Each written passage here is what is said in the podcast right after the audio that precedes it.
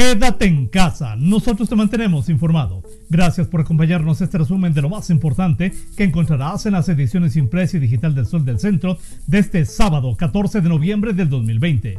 En la información.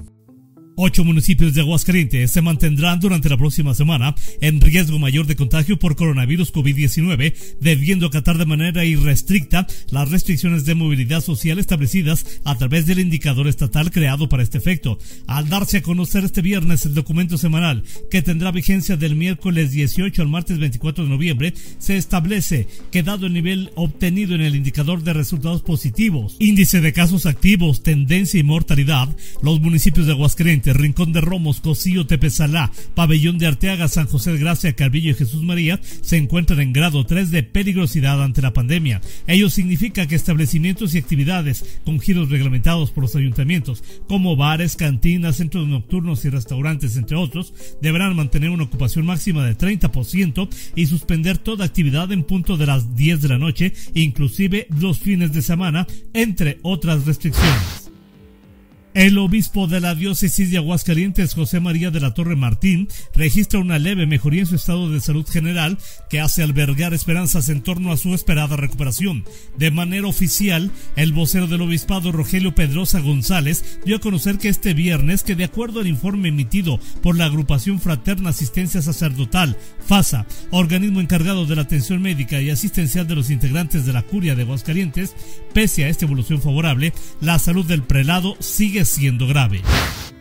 El gobernador Martín Orozco Sandoval recibió a Christopher Randó, embajador de Estados Unidos de América en México, quien visita la entidad con objeto de estrechar lazos con la administración y abordar temas de sector salud, económico y seguridad. Durante esta visita a Aguascalientes, el mandatario estatal presentó un recuento de las acciones en materia de salud que se han puesto en marcha durante la pandemia por COVID-19, resaltando la aplicación de un gran número de pruebas, la creación de una guardia sanitaria y la elaboración de protocolos para reactivación de empresas extranjeras.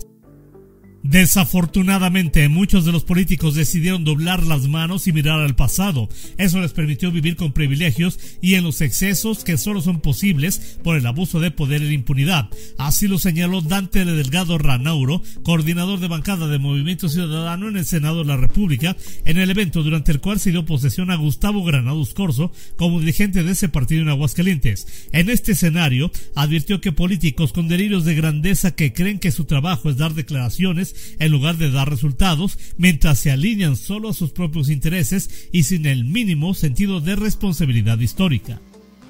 En información policíaca, agresivo sujeto pretendió apuñalar a su hermana tras acalorada discusión, ello dentro de un domicilio ubicado en calles del fraccionamiento Boulevard, segunda sección.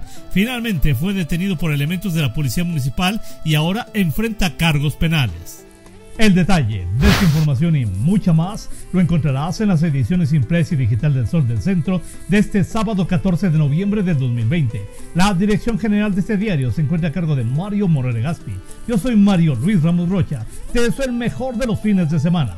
Que como siempre, amanezcas bien informado con el periódico líder, El Sol del Centro. Y por favor, quédate en casa. Nosotros te mantenemos informado.